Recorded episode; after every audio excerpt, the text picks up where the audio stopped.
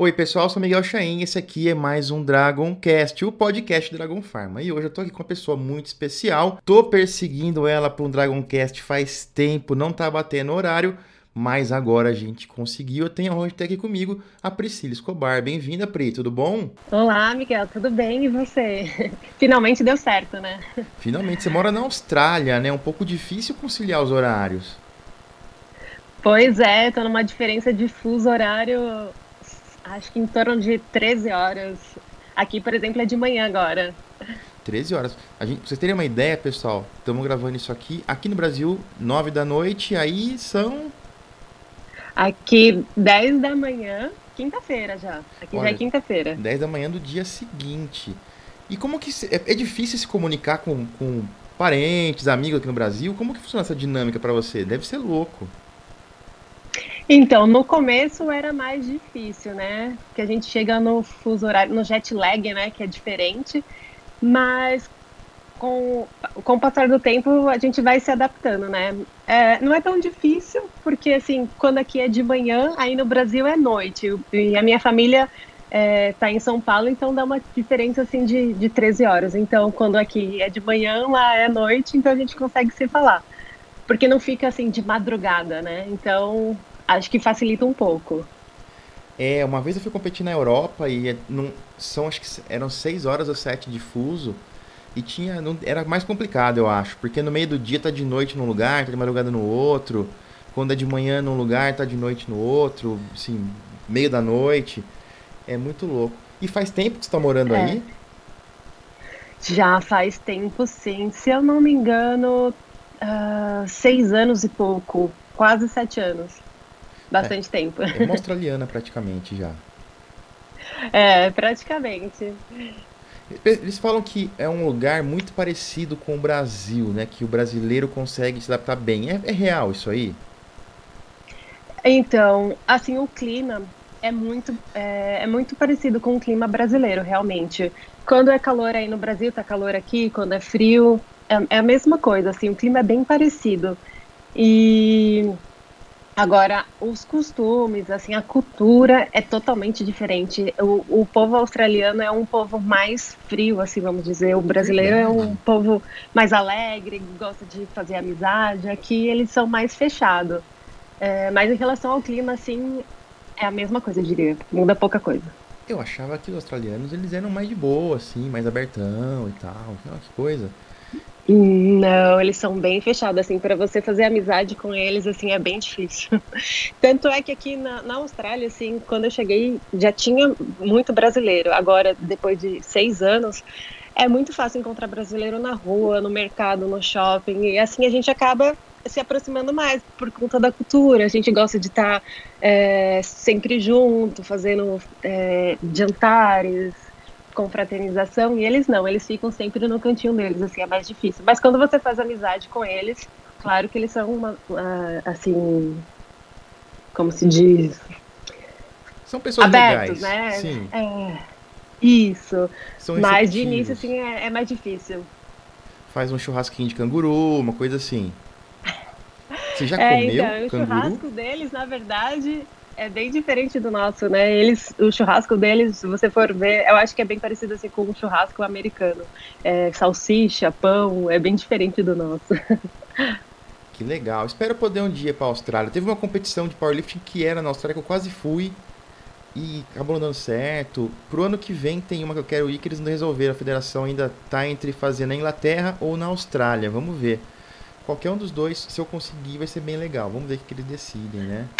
Ai, que legal. Tomara que seja aqui, né? Ué, a gente se é. encontra. Pois é, não, seria bem interessante. Mas então, eu quero conhecer um pouco mais você. A gente viu que você competiu faz pouco tempo. Você tem aí tido uma carreira bem interessante em cima dos palcos, mas eu queria saber como começou, como você começou a treinar, como que é a sua trajetória? Então, olha só, eu comecei a treinar assim na adolescência, assim, acho que eu tinha uns 16 anos. É, eu, mas assim, é, não era frequente na academia. Eu era aquelas que começava, ia três meses e parava. Mas eu fui por conta de não estar, é, não, não era muito feliz assim com o meu físico, porque eu era ainda sou, né? Mas eu era bem magra. Então aquilo me incomodava. E aí eu comecei a treinar para ver se eu conseguia ganhar massa, ficar mais forte. Mas assim, não era muito frequente. Eu ia, começava a treinar, parava, voltava. E aí eu falei, fui convidada, na, na verdade, assim, eu trabalhava é, numa empresa no Brasil e é onde as minhas amigas falavam assim, ah, por que, que você não, não tenta um concurso de modelo, algo do tipo, de beleza? E aí hum. é, me incentivaram a, a, a, participar do concurso que era Musa do Palmeiras. Do porque Palmeiras? Eu, nessa época, do, do Palmeiras. Mas, mas... Eu era fanática por futebol, eu adorava futebol.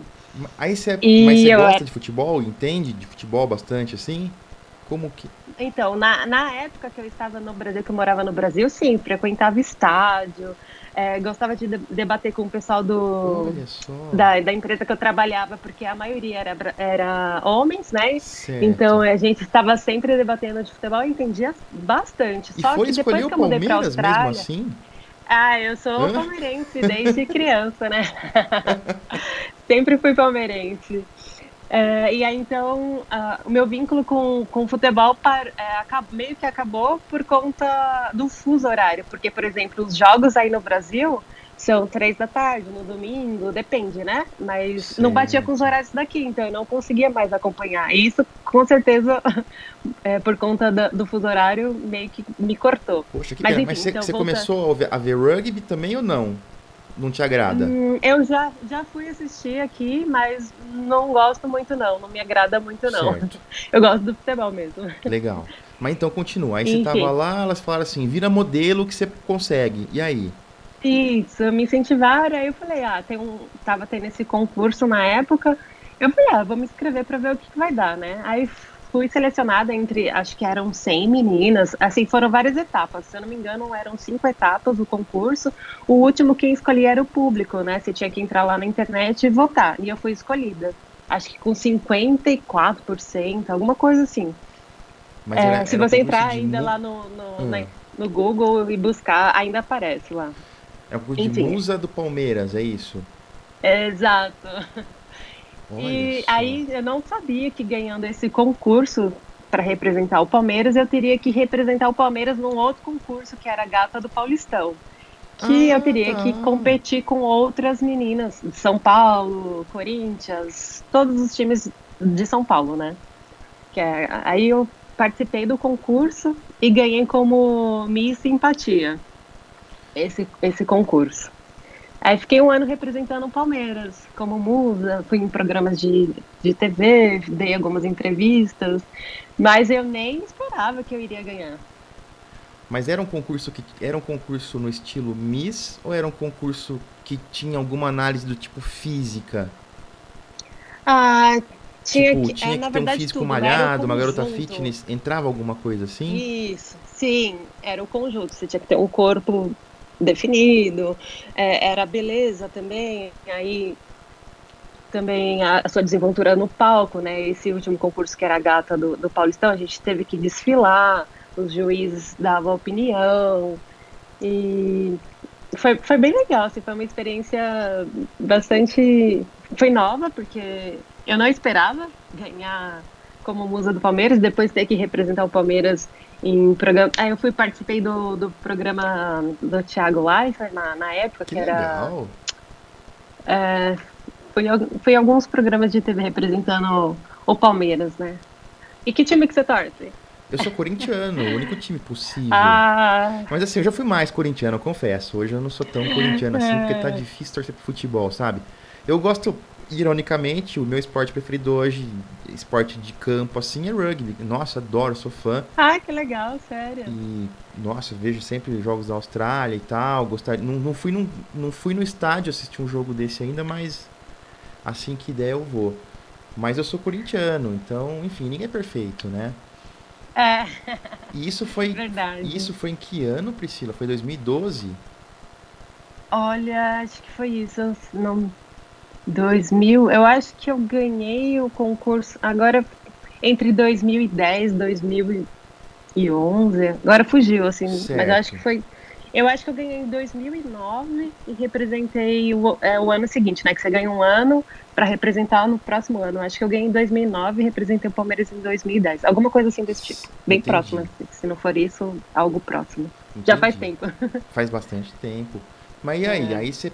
Que, que, que, que mudou na sua vida? Você falou, você passou a ficar mais é, frequente na academia? Seus hábitos melhoraram por isso? Isso te incentivou de alguma maneira?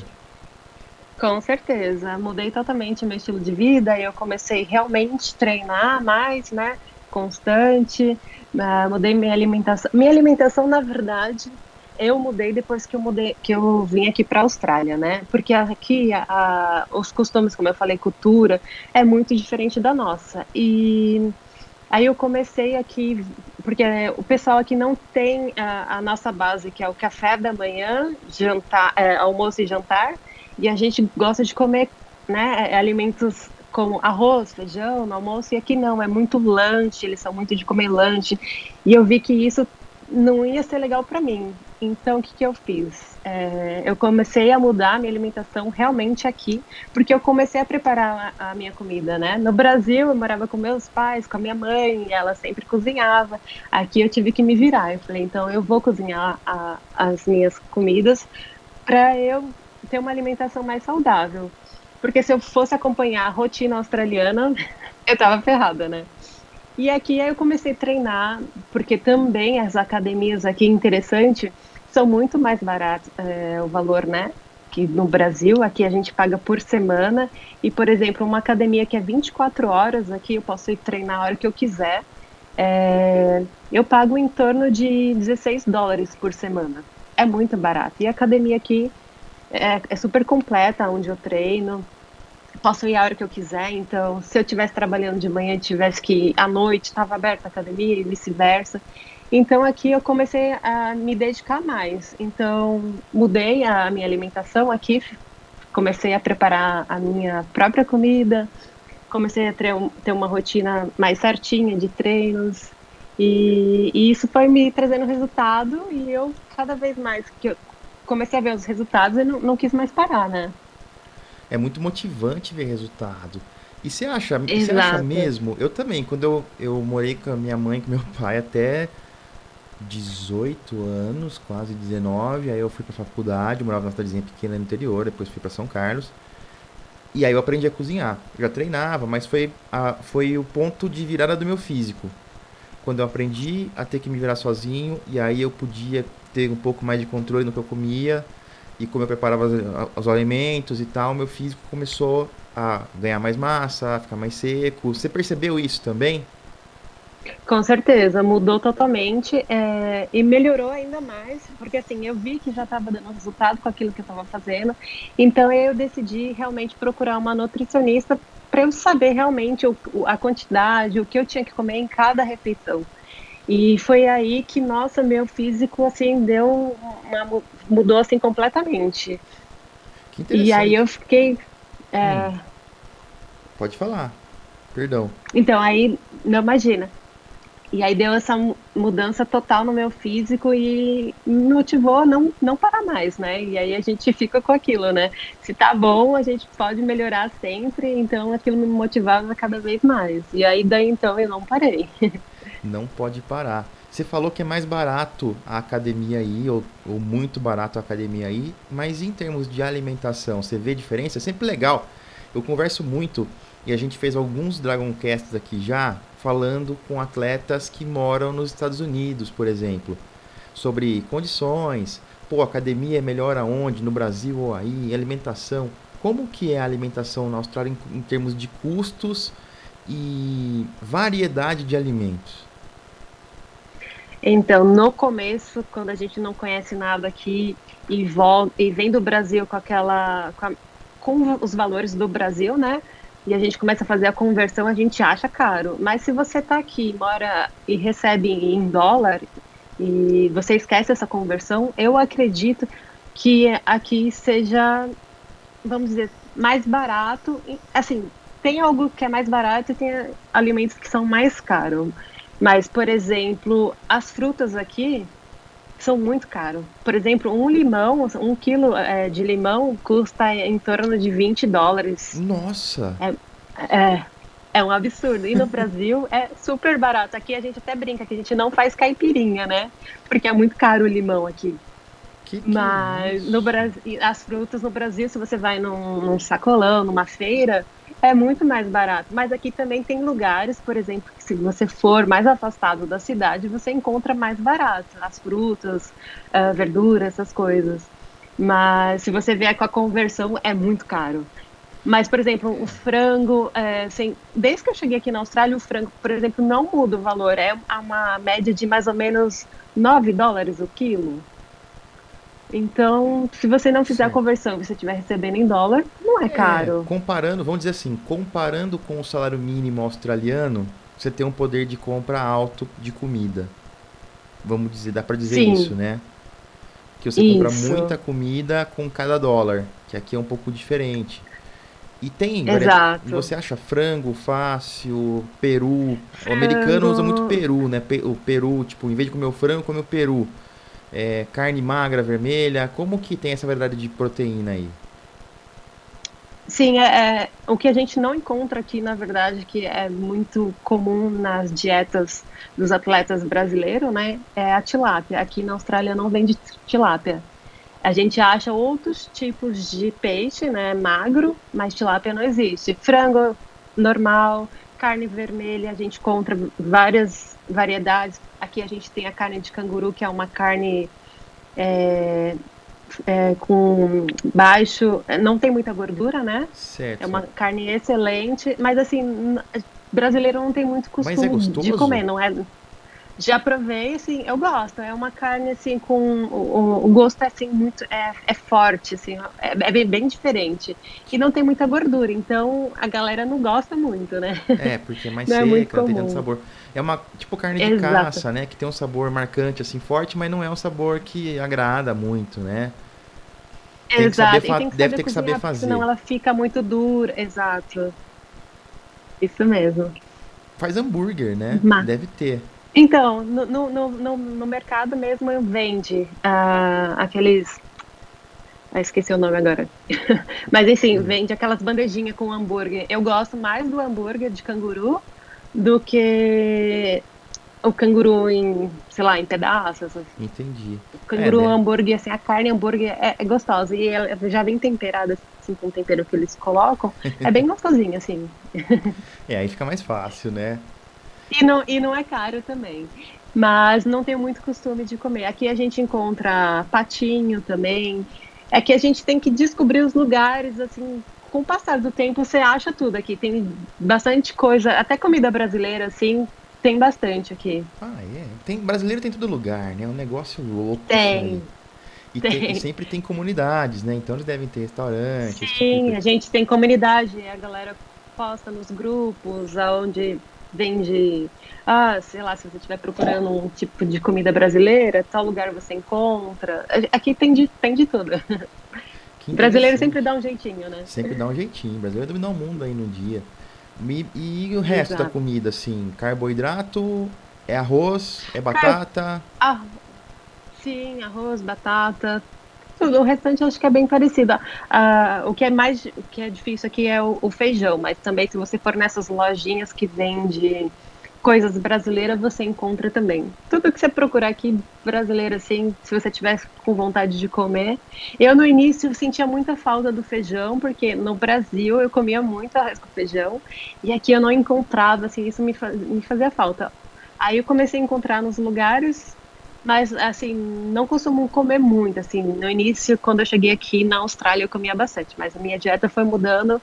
E aí, quando eu sinto vontade, vou lá, sei onde vende, vou lá, compro um pacote, faço e tá tranquila. mas o restante acho que é bem comum, assim, as outras comidas é, é bem parecida com...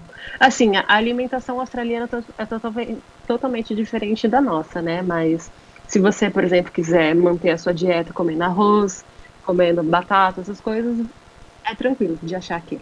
É bem, é bem fácil, então. E outros alimentos, Isso. algo assim, uma coisa. Porque a gente vai nos Estados Unidos, você, vai, você tem uma facilidade muito grande de variedade que a gente não tem no Brasil. De, por exemplo, creme de arroz, é, aveia pré-cozida, clara de ovo ah, pasteurizada no supermercado, muito fácil, ovos com ômega 3 barato. Você tem esse tipo de coisa mais voltada para o bodybuilding, assim, aí, que acho que é, seria legal pra gente? Tem, aqui também tem tudo isso que você falou, aqui nos, no mercado você que encontra inveja. também é, essas claras, né? É, é, é, super fácil de encontrar aqui também. Iogurte grego, essas coisas, tudo tem aí fácil também. Não sei se tem, você consome tem. muito. A gente tem acesso, a gente tem acesso a tudo, sim. Pô, que legal, isso facilita muito a vida, né? A academia, você falou que tem é. academias boas. E muito é, bem. a academia aqui, o, o valor assim é super em contra se a gente for reverter comparando com o Brasil. Só que em desvantagem, por exemplo, a gente não tem aqui nas academias aí no Brasil, a gente tem aquele. Uh, agora até me fugiu o nome. Não é o personal trainer, mas aquela pessoa que te auxilia, ah, se você está fazendo alguma coisa. Isso, aqui não tem. Então você vê muitas pessoas é, executando um exercício errado, assim, fazendo coisas absurdas aqui, porque não tem essa pessoa para te auxiliar. Então, se você não tem um acompanhamento, se você quiser ter um acompanhamento de um personal, você tem que pagar para o personal. Então, tem muitas, muitas pessoas na academia que vão e fazem o que querem, então você fala, nossa, meu Deus, o que, que essa pessoa está fazendo? Não sabe nem o que está fazendo, e não tem ninguém para te auxiliar, porque o personal aqui é caro. Né? Ah. A academia é barata, mas o personal é caro. Assim, mas vale a pena você pagar para ter né, conhecimento, auxílio, ajuda é um de um mercado, personal. Você acha que é um mercado bom para quem é personal? Sim, Aqui é muito bom.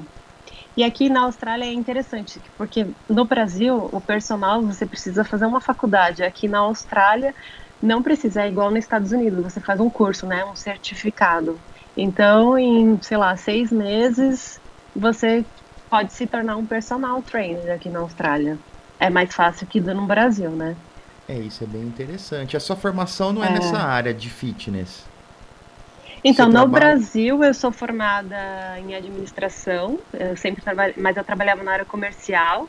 Aqui na Austrália, eu comecei a fazer o meu curso de, de personal, mas eu ainda não terminei. Eu estou cursando. Não, legal. Então, é um bom, bom mercado aí.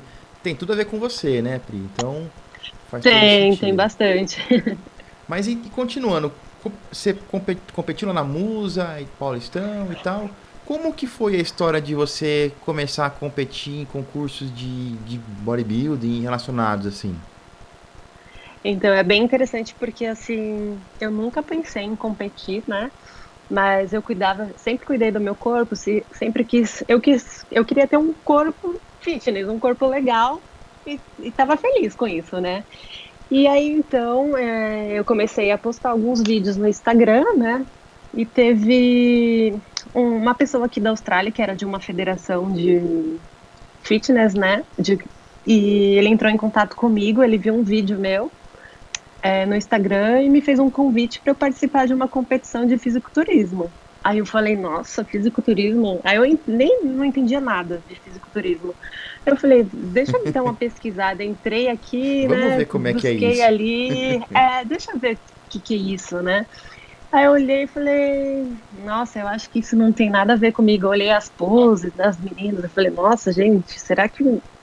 Acho que não. Aí conversei com meu namorado. Meu, meu namorado ele é personal trainer, mas ele tem a formação no Brasil. Certo. E aqui na Austrália também. Aí conversei com ele e ele falou: Ah, não sei, né? Por que você não vai para ver se você gosta? Se, se você gostar, ok, você continua. Se você não gostar, é uma experiência e, e pronto. Eu falei: Ah, é verdade.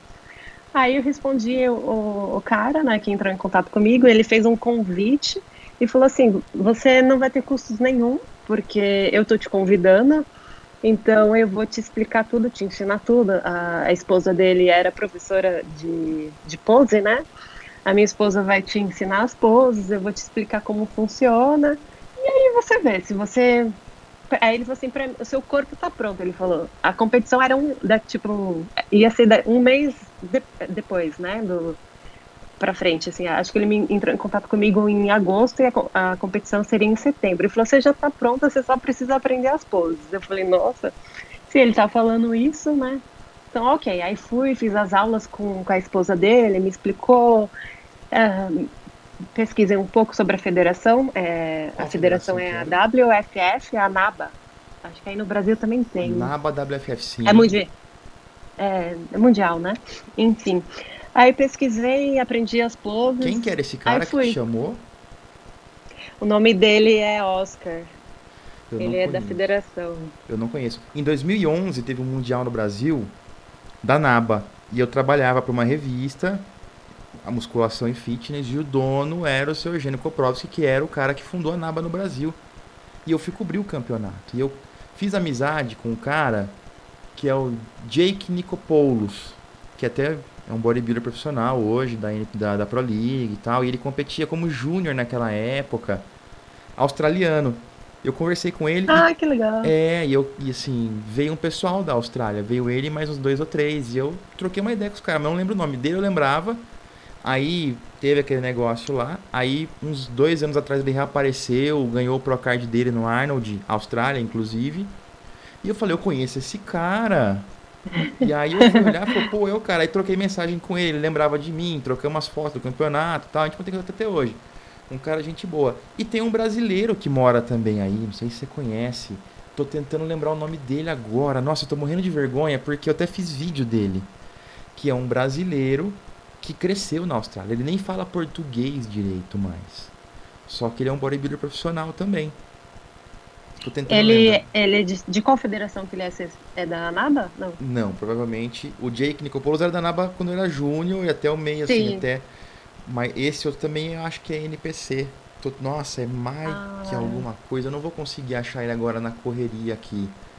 Mas enfim, é, ele tem a mãe brasileira, se eu não me engano. Mas ele. Troquei também mensagem com ele, ele é um cara físico muito bom, mas ele mal fala português mais, assim. ah, depois que... que tá aqui muito tempo, né? É. Acaba perdendo um pouco, acho que não é o contato. É, mas ele, assim. Com a língua, que, né? Eu acho que ele nem aprendeu a falar português quando era criança. Ah, ele aprendeu depois de velho, ele já, já, ele já cresceu aí. Entendeu? É, aqui tem muito disso, assim, casais brasileiros com filhos australianos e a criança assim só fala inglês, né? É. E aí cresce e não esquece, né, o contato com a língua portuguesa. É difícil mesmo. Loucura. E aí os brasileiros acharam ruim, mas pô, não é culpa dele, né? 2018, ah. você foi convidada.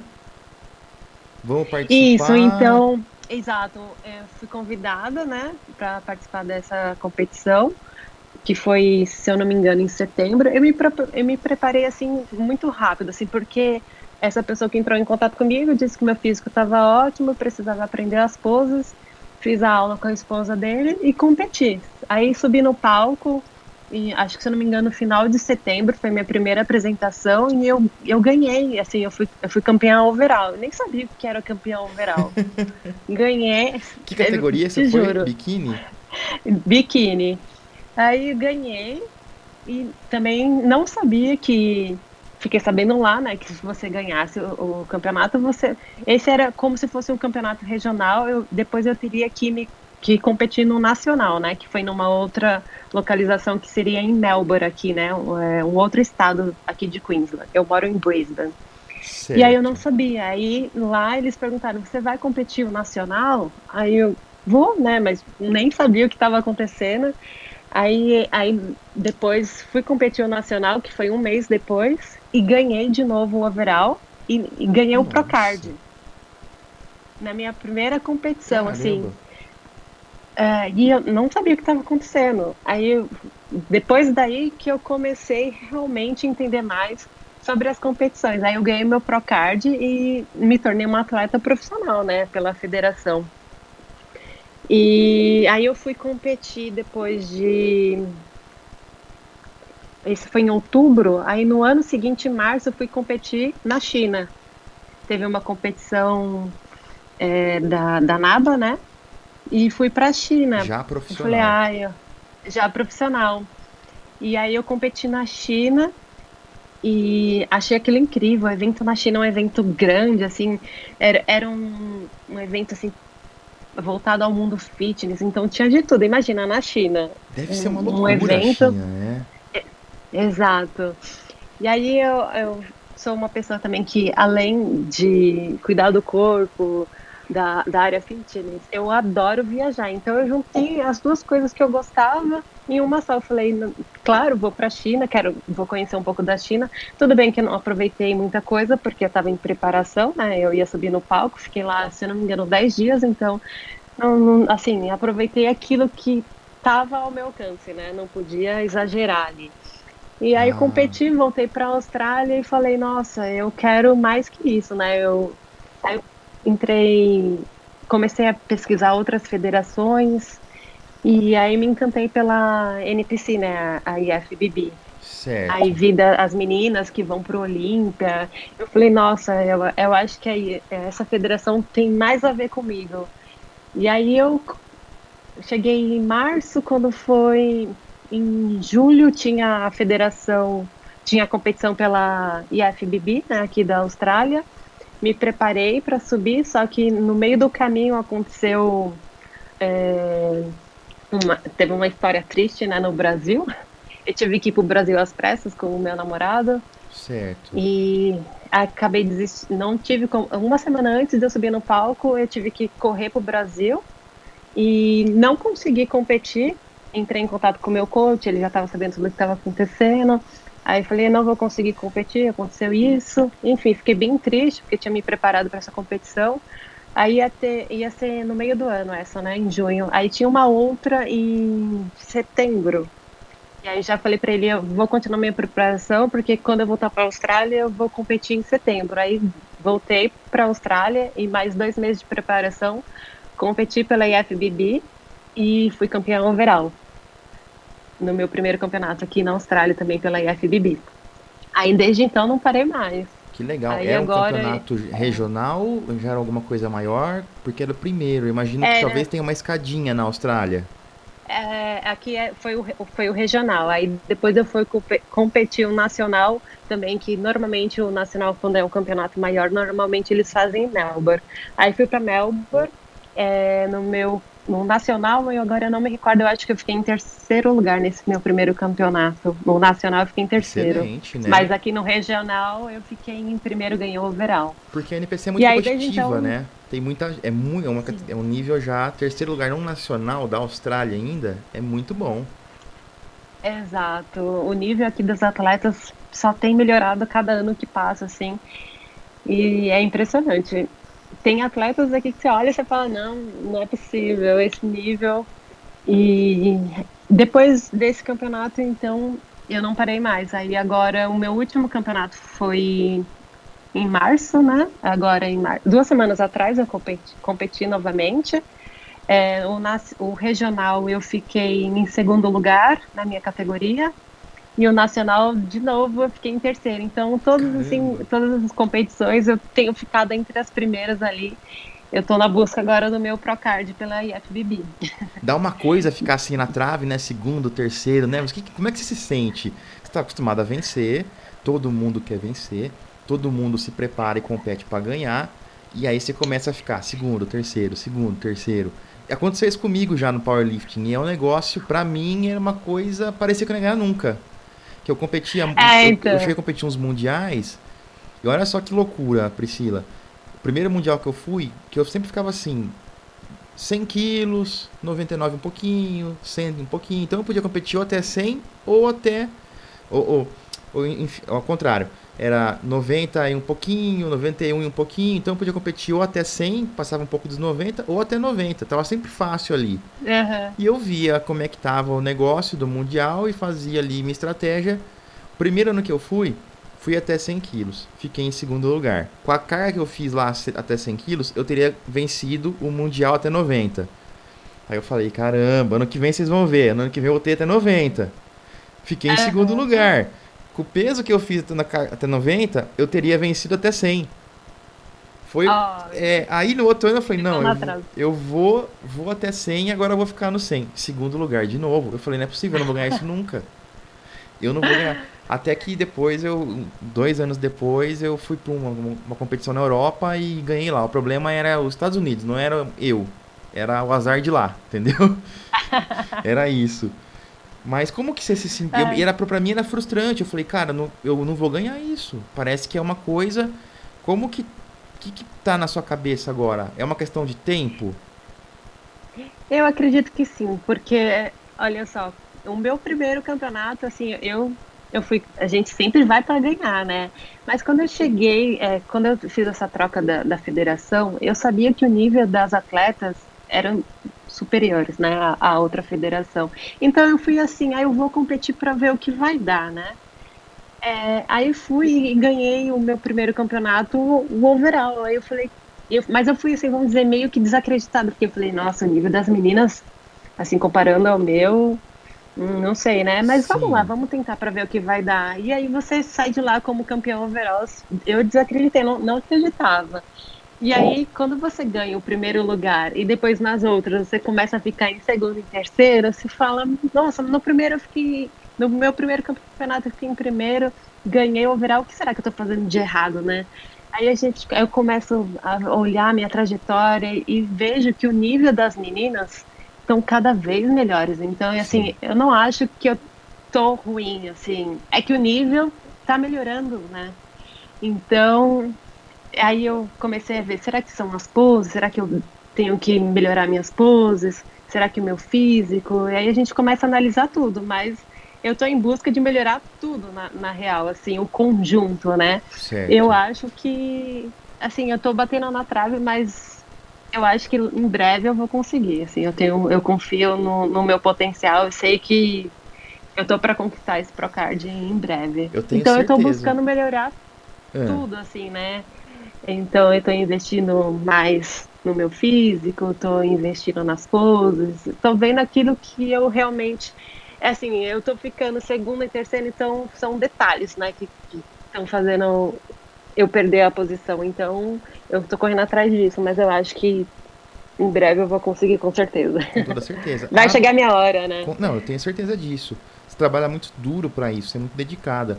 E a categoria é, biquíni é uma das que vem aumentando assim mais brutalmente o nível. Tá subindo cada vez mais, tá ficando cada vez mais difícil para as atletas e tá mais muito competitivo. Então é, é natural Exato. isso aí. E você, tá, você falou que está investindo. Aqui as atletas. Hum, pode falar, Desculpa, pode falar. Não, imagina, pode falar. Quero... Aqui as atletas biquíni nas competições são muitas meninas, muitas. Eu acho que aí no Brasil também deve ser assim. Mas, por exemplo, a categoria Wellness, que é uma categoria nova, por exemplo, aqui na Austrália não tem muitas é, atletas, né? Tá começando agora, então, essa categoria. E as brasileiras que, que estão competindo aqui na Austrália nessa, nessa categoria, eu digo assim que elas têm uma vantagem, né? Porque é, acho que tem mais a ver com o físico brasileiro. Então, as meninas estão também Uh, as que competem aqui não são muitas, é, normalmente, não, acho que não passa de 10 assim. Já a biquíni, é, esse último campeonato eram 45 biquínis. Então, eu fico, na minha categoria eram 17 meninas, eu fiquei em terceiro no nacional. Então, eu tô bem pra caramba, assim, se for, né, se a gente for analisar. Agora, a categoria Wellness, que é uma categoria nova, não tem muitas concorrentes. Eu acho que as brasileiras aqui vão, vão dominar essa, essa categoria. É, as brasileiras, eu acho que a tendência delas é dominar o Wellness durante o tempo. Tem Exato, umas... no mundo. No mundo. Exato. Tem umas europeias, tem uma espanhola que está aparecendo muito bem aí, que é Maria, Maria Paulette, se eu não me engano. A menina tem um potencial para o wellness. Tem umas americanas que dizem que vão, mas eu não, não creio muito. Eu conversei com a menina é, Figure, da, que mora nos Estados Unidos, ela falou que tem umas wellness que estão muito fortes lá. Mas eu, eu não sei. Só pra você ter uma ideia, aqui no Brasil, eu trabalhei com a NPC Pro Liga, com a Muscle Contest aqui durante alguns anos. Quando exemplo Brasil, eu trabalhei uhum. com eles em 2018 2019. E eu cobri os campeonatos para eles, fazia entrevistas, essas coisas. Chegava a ter quase 100 biquínis e 100 wellness em competições Nossa. nacionais. Muita, muita é atleta. Muita. É. Aí você viu Women's Physique, 4 ou 5. Exato, aqui também é assim. Bem diferente. A, a wellness uh, aqui acho que tem mais uh, atleta competindo é a biquíni e a men's physique, que tem bastante brasileiro competindo aqui na Austrália também. Tem uns três ou quatro brasileiros. Biquíni uh, tem eu e agora eu descobri uma agora nesse último campeonato uma outra brasileira que compete aqui também, mas só tinha eu de biquíni aqui assim, né, entre a, as favoritas.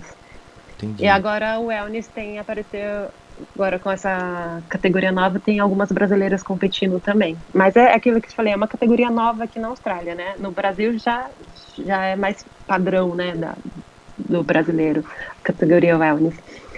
Então aqui biquíni tem muitas, muitas, muitas atletas biquíni. Então é uma categoria bem difícil assim, né?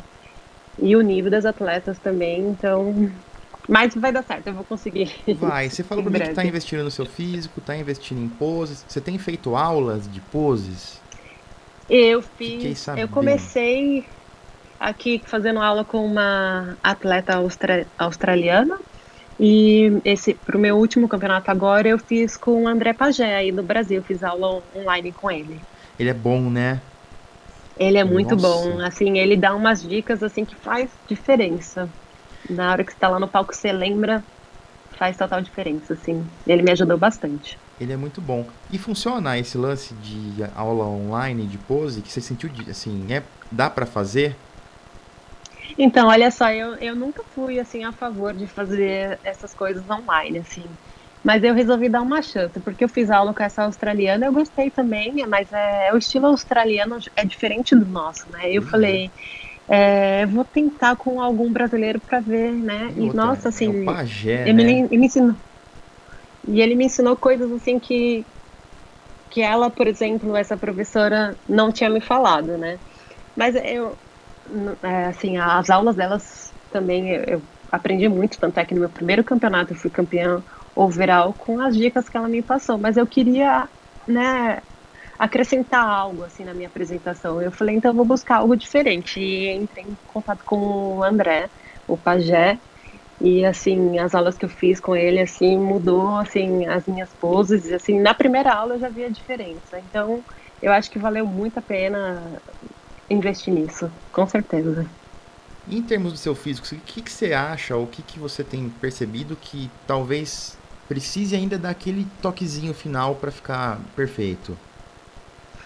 Ah, eu acho que em relação ao meu ombro, eu acho que preciso ganhar um pouco mais de ombro, sabe? É, no meu, eu pedi, né, o feedback para o árbitro e ele falou que minha apresentação é ótima, que assim não tem o que reclamar, mas que eu preciso para melhorar assim o, o meu conjunto um pouco mais de ombro. Mas isso a gente já sabe, né? Na hora que a gente está se apresentando, que a gente vê as nossas fotos e a gente começa a comparar com as outras atletas, a gente, nós mesmos consegue identificar isso, né? E junto com o meu coach também, conversei com ele e realmente eu acho que o que eu preciso melhorar assim mais é em relação ao ombro mesmo, um pouco mais de volume. E o que, que você tem feito de diferente para ombro, para as meninas? Assim, a gente tem uma base de ouvintes aqui muito grande, as meninas adoram. E eu sempre tento pegar a experiência de vocês que são atletas e poder dar algum tipo de informação para quem está ouvindo também. O que, que você tem feito no seu no treino de ombros? Ou você mudou alguma coisa que você falou, nossa, agora eu mudei e está começando a evoluir um pouco mais? O que, que você fala para mim sobre treino de ombros? Então, é, eu vou mudar agora, né? Que eu estou nessa fase, como eu competi recente, agora eu vou mudar os estímulos, né, do meu treino, com certeza. E, assim, o meu ponto fraco, eu acredito que hoje é o ombro, então eu vou focar mais nos meus treinos de ombro, com certeza. Não vou deixar de treinar os outros membros, com certeza, mas eu vou focar mais nisso, vou dar mais ênfase, né? A gente tem que trabalhar aquilo que a gente precisa melhorar. Porque no meu último campeonato era interessante, é, o meu ponto fraco era o glúteo. Assim, os árbitros sempre é, pediram para eu melhorar.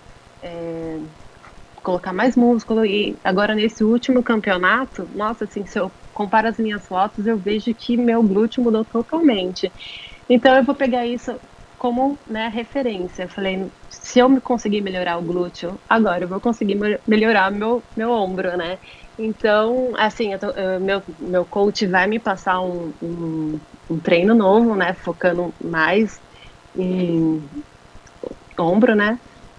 E para ver o que a gente consegue melhorar aí para a próxima competição, né? Para a gente mudar o físico e buscar esse Procard, né?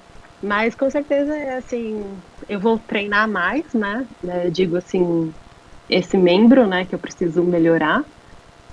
Mas aí volume, quem, quem, vai me né? passar isso é, é, o meu coach, né? Então eu, eu tô dando essas duas semanas de descanso para depois voltar com tudo, né? Para os treinos e pegar firme na dieta e preparar um novo shape para o próximo campeonato. Você falou que seu glúteo melhorou muito e é um outro ponto que as meninas sempre querem saber. É sempre bem-vindo estratégias de glúteo aí. O que, que você acha que você consegue fazer de diferente?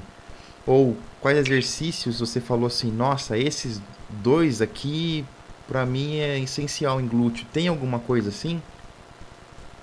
Tem, sim. É, eu comecei a, a, focar mais no treino de, de glúteo, né?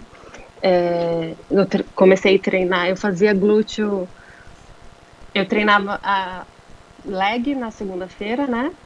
Assim.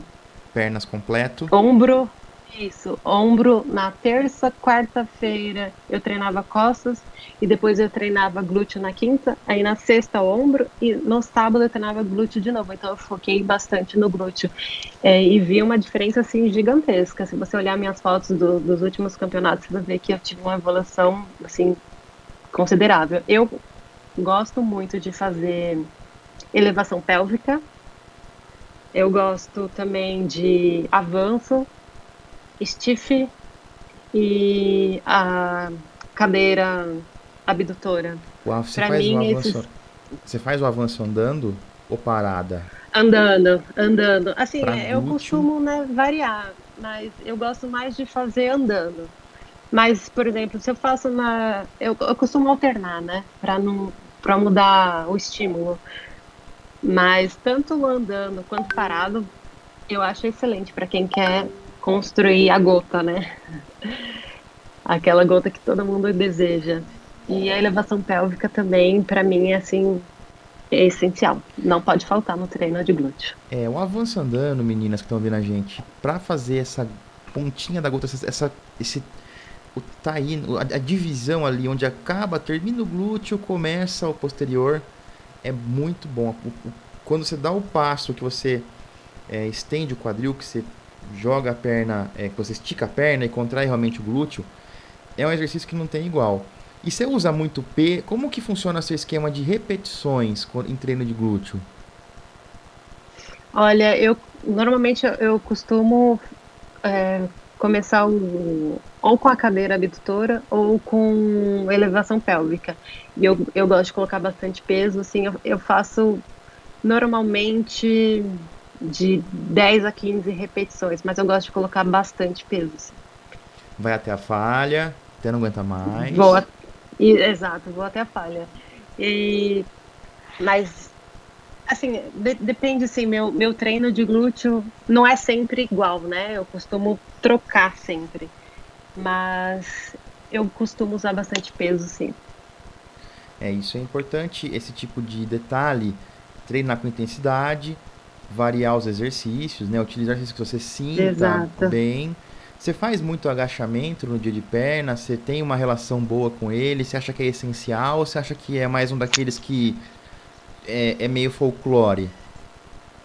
Não, eu gosto do agachamento, eu faço. Normalmente eu faço no meu treino de perna, né? O, o treino de quadríceps completo. Certo. Mas para categoria biquíni, a gente não pode ter, né? Ah, aquelas verdade. conchas grossas, né? É um detalhe que, que a gente tem que tomar cuidado, né? Mas eu não eu faço no meu treino de leg, mas não faço assim com tanta intensidade igual por exemplo, as meninas que treinam as atletas wellness, né? Entendi. Eu não costumo colocar muito peso, justamente para isso, para não, não sair, né? Exaltar a, a, a, coxa, né? Os músculos da coxa, que isso também a biquíni não pode ter uma perna muito grossa, então isso também tem que tomar cuidado. Por isso que tem que dar um foco muito, tipo, um treino intenso seu, então a gente pode dizer que é o de glúteo e o de ombros. Sempre Exato. São você tem um ritual pré-treino? Você tem uma. Um... Porque tem gente que. Eu já conversei com, umas, com a Isa Pereira, por exemplo, que é a nossa Wellness Pro. Ela diz que tira Sim. 40 minutos antes do treino. Ela é profissional, ela trabalha, enfim, ela tem essa condição. Ela tira 40 minutos antes, ela se concentra, faz uma meditação, uma coisa para poder ir para academia, toma um shake, alguma coisa assim. Como que é esse ritual seu pré-treino? Tem gente que já vai direto. Como que funciona para você isso aí, essa rotina? Eu gosto de tomar o Venom. Eu gosto de antes de treinar, assim, uns 20 minutos antes, né? Na verdade, assim, eu faço a minha refeição, né, pré-treino. Eu, tem gente que não gosta de, de comer antes, prefere comer, assim, depende de cada indivíduo, né? Sim. Eu, para eu treinar pesado, assim, eu preciso estar bem alimentada. Então, eu faço a minha refeição pré-treino, espero em torno de 30 minutos mais ou menos. E aí eu tomo o meu pré-treino da Dragon, claro, o Venom. Eu gosto muito de tomar o, o Venom e o Mr. Ven. Eu gosto de tomar os dois juntos. Eu tomo, espero. É porque assim, a academia é, dá mais ou menos uns 20 minutos aqui de casa. Então eu tomo meu pré-treino, espero uns 10 minutinhos mais ou menos e vou pra academia. É, é o meu ritual de, de todos os dias. E aí eu saindo, termino meu treino, eu tomo. Gosto de tomar whey, né? O, o isoform da Dragon também. Que é delicioso, e... né? Nossa, Como é a melhor proteína que eu já provei. Assim, é um sabor que não sei qual é o melhor, né? Eu gosto muito do de cookies, mas os outros também são sim, o de cookies é bom. muito bom. Chegou para mim hoje o de o novo, chocolate branco com branco com pasta de amendoim. amendoim. Eu não não experimentei ainda, mas amanhã cedo ele Maravilhoso também. É. Eu adoro. E aí eu tomo whey, assim, após o treino, terminei, eu faço, normalmente meus treinos duram em torno de 50 minutos, e aí eu faço mais 30 minutos de cardio, acabou, eu tomo whey, aí eu venho para casa e faço a minha refeição pós-treino. Esse é o meu ritual de todos os dias. Que é uma refeição sólida também, de novo. Que, como que é essa refeição sólida sua? Você come, não come muito, né? Você é uma menina pequena. É, assim, não, não é muito, assim, no, no office, sim, com certeza a gente come um pouco mais, mas eu normalmente como arroz e alguma carne antes de treinar, né, e brócolis, alguma coisa do tipo, isso o meu pré-treino, né, e o pós-treino é a mesma coisa, de, depende da fase, né, mas, por exemplo, agora que eu tô no off, eu costumo também comer arroz, frango e salada pós-treino. É, não foge muito, né? Do, do a dieta não tem como fugir. Né? O duro é você conseguir não manter tem. aquela consistência, né? Não, não tem muito. Exato. O que você pode mudar é o jeito de preparar as refeições, né? Porque você, senão você acaba enjoando. Porque assim, a dieta em si é, é fácil, é, é, é o básico, né?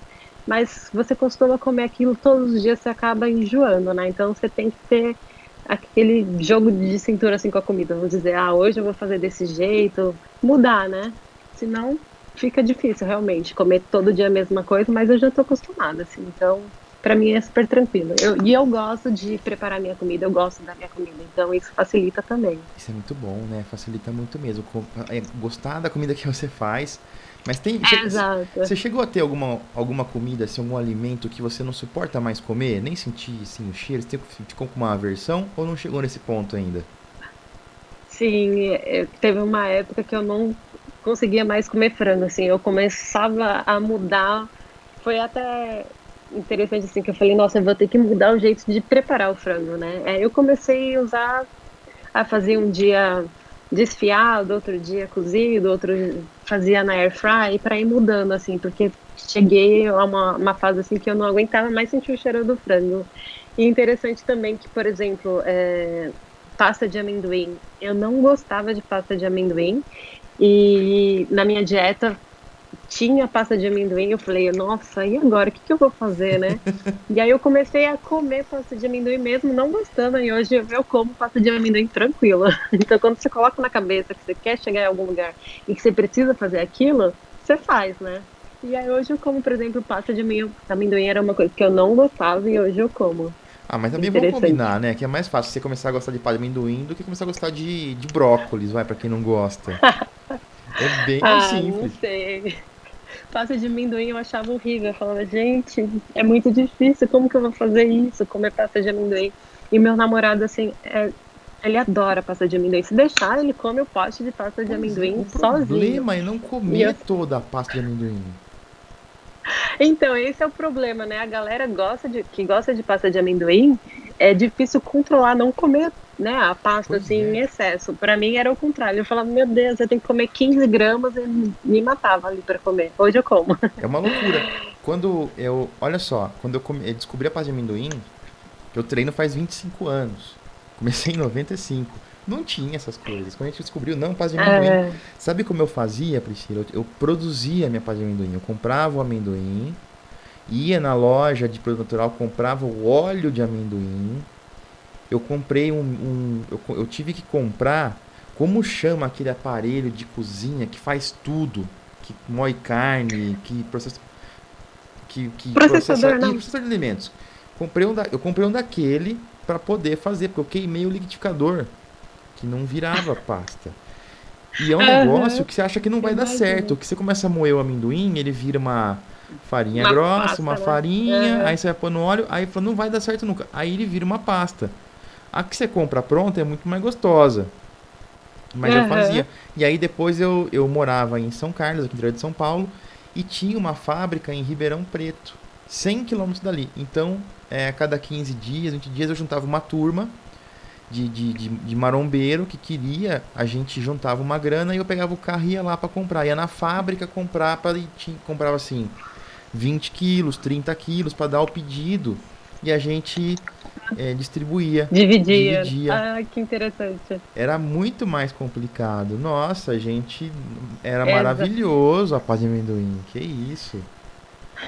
Aqui tem uma loja também que eles fazem na hora, assim, eles, não sei como que é o nome do processo que eles fazem, mas tem a máquina lá na hora, eles fazem, colocam no potinho, aí, por exemplo, se você quiser misturar, oh, sei lá, com coco, alguma coisa assim, então é uma pasta fresh, né, que eles falam, então, nossa, é bem gostosa. É, isso. Aí deve ser bom. Eu vi isso em alguns supermercados dos Estados Unidos, acho que era o Whole Foods. Nos Estados Unidos tem também, é, exato. É, então, é, é, esse tipo de facilidade a gente não tem aqui. Você podia fazer pasta de avelã, de amêndoa, o que você queria ali. Aqui isso, aqui tem dá. isso também. Tem também? E é barato, é acessível? Tem. Porque aqui você tem que vender o carro para comprar uma pasta de, de, de amêndoa. Eu lembro, eu lembro que quando eu fui para o Brasil, a última vez que fui para o Brasil, tem mais ou menos dois anos. Eu fui nessas lojas que vendem esses produtos naturais, eu fiquei chocada assim com os valores de uma pasta de amendoim ou tipo uma Exato. pipoca, é. sei lá, natural, com não sei o que. Eu, meu Deus, aqui na Austrália, se você comparar, né, o valor você fala que absurdo, né? Como é, é caro as coisas no Brasil, né? É caríssimo. É o que a gente fala, caríssimo. por exemplo é, o custo, o, o, poder de compra da nossa moeda, ele está bem complicado, né? já sempre foi. Nesse momento é. ele complica um pouco mais. Mas enfim, vai melhorando Exato. com o tempo, o mercado vai aumentando também, aí deve ter um mercado fitness mais já avançado, com mais tempo. Então, eu acho que tudo isso aí o Brasil vai alcançar. Vai ficar mais barato, vai ficar mais acessível. Já tem ficado, tem aparecido marcas novas aqui, então, que produzem é, pasta de amendoim, como eu te falei chegou, eu, cheguei, eu vendo um ponto que a gente não tinha nem como comprar. Hoje a gente já tem umas marcas e tal. Acho que está evoluindo bastante assim o negócio. Você é, pode falar. É, aqui, aqui também, porque tem muitas coisas, por exemplo, no Brasil, não sei se são produtos brasileiros, acredito que sim, por exemplo, aqueles é, ketchup sem açúcar, essas coisas. Sim. Aqui na Austrália, por exemplo, a gente não encontra, não tem. Nem da Heinz? É, assim, não tem. Olha só. Assim, é, tem. É, é, que nem eu te falei assim, é, em lojas específicas, assim, é, é difícil de encontrar, por exemplo. Tem produtos no Brasil que você vai em qualquer lojinha assim, você encontra. Aqui não tem, por exemplo, ah, gelatina sem açúcar, essas coisas fitness, assim, falta um pouco aqui na ah, Austrália, assim, ainda está começando a chegar aqui, vamos dizer assim. No Brasil é um. Eu acho que o mundo fitness no Brasil, assim, é, tá um pouco à frente aqui da Austrália, se a gente for comparar. Alguns produtos, né? Por exemplo, agora a gente citou também é, produtos no mercado, é, Clara, essas coisas congeladas. No Brasil tem, mas também é um pouco mais caro. Tem coisas que a gente não encontra aí no Brasil. Enfim, assim, tem um lado bom e o lado ruim também aqui, vamos dizer. Né? Alguns produtos não, a gente não encontra aqui também. Coisas é. que a gente encontraria fácil no Brasil. Mas também é, acaba sendo que... coisa que você nem consome tanto assim, então não faz tanta diferença, né? É, exato. Gelatina, gelatina diet, o que é isso? É, quê, né? Mas, por exemplo, uns temperos é, sem sal, essas coisas, sem açúcar, granola aqui na Austrália, você não encontra granola sem açúcar. Você tem que ir numa, por exemplo, nessas casinhas, nessas lojinhas que vendem coisas naturais e pedir para a pessoa. Mas é, é muito difícil, assim. Teve uma época que eu rodei vários lugares para procurar granola sem açúcar e não encontrava aqui. Não encontrava.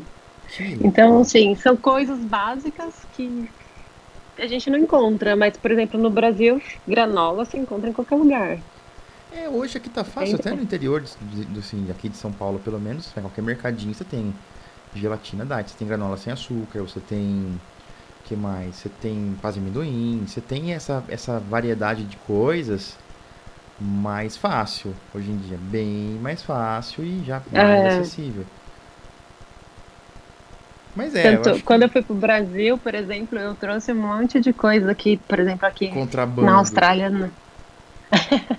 a gente não encontra, por exemplo, tudo bem que eu não consumo muito, mas eu trouxe esses temperos que sem sal, que aqui é todos os temperos aqui, a maioria tem sal, então tem sódio, né? Então, no Brasil eu trouxe um monte. Quando vim do Brasil, eu fiz um estoque, gelatina, esses temperos tipo ketchup, mostarda, tipo para colocar na comida assim para dar um gostinho Sim. diferente na dieta. É, eu acho que, né, fica mais gostosinho. E aqui a gente não encontra, então eu trouxe, então trouxe um monte de coisa assim no Brasil. Então quando a gente vai pro Brasil, a gente acaba trazendo um estoque, né, de coisas que não tem aqui. Mas será que você não tem uma facilidade de importar esse tipo de coisa dos Estados Unidos, por exemplo, pagando pouco imposto? Eu não sei como que é a relação de imposto da Austrália com os Estados Unidos. Então, é, eu acho que é por quanto, por, é, eu acho que teria que fazer mais ou menos o que você fazia em relação à pasta de amendoim. Acho que pegar em bastante quantidade e dividir com outras pessoas, porque o frete é muito caro. Eu é, acho que frete, acaba não compensando. O frete que pega, né? Porque na Amazon é... tem um monte de tempero, um monte de coisa, e eu acho que o valor é bem equivalente. Que pra gente fica muito caro Exato. hoje em dia, né? Você vai comprar um tempero, tempero que 5 dólares, até você pôr, converte para real, paga o frete, paga o imposto, não vale a pena. É, já fiz muito Eu acho que o que já. pega mesmo é o, é o frete mesmo. É, não é tão perto, né? É, a gente tá do outro lado. É. Bem longe, na verdade. A gente tá mais perto da China, Japão. E teria que ver alguma coisa é, nesses países. Mas aí eu fico meio assim, né? China, não é, sei. Então, eu também. é, não, sei eu... se arriscaria, não. Eu... Deixa quando eu for pro Brasil, né? É, vem com a mala quando... cheia e beleza. É. Priscila, tá chegando. A gente vai se virando aqui. Tá chegando no fim nosso papo, infelizmente. Deu aqui já nosso tempo. Tudo que é bom dura pouco. Passou rápido, né? Passou super rápido, é verdade. É sempre legal poder conhecer mais, saber mais da, da cultura, dos lugares diferentes e saber, conhecer melhor quem está com a gente, nossos atletas representando a gente aí é, mundo afora, representando o Brasil. E eu fiquei contente de ter você aqui hoje. Eu queria te convidar já para um próximo Dragoncast para a gente poder falar um pouco mais profundamente sobre treinamento. Claro, com certeza. Vamos combinar certinho. Agora eu vou voltar para o meu off, né? Que eu pretendo competir agora. A minha a próxima competição será em outubro, então eu vou mudar meus treinos, vou mudar minha dieta. Então a gente vai poder falar um pouco mais sobre isso. Beleza, então vamos ter mais papo aí. Então é isso. Brigadão. Brigadão pela atenção, de verdade, pela disponibilidade. Eu sei que o, a diferença de horário aqui é grande, então você tem que se arrumar toda aí, ajeitar seus horários. Fico muito grato por isso.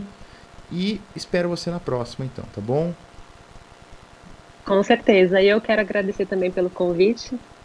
Obrigado por me convidar. Imagina. Foi bem legal e espero que em breve a gente possa se falar novamente. Muito obrigada. Muito bem, então, pessoal, então a gente vai ficando por aqui. Esse aqui foi mais um Dragoncast para vocês. Eu sou o Miguel Chain, tava com a Priscila Escobar e a gente se vê na próxima semana. Tchau, pessoal. Tchau, Priscila. Tchau, até mais.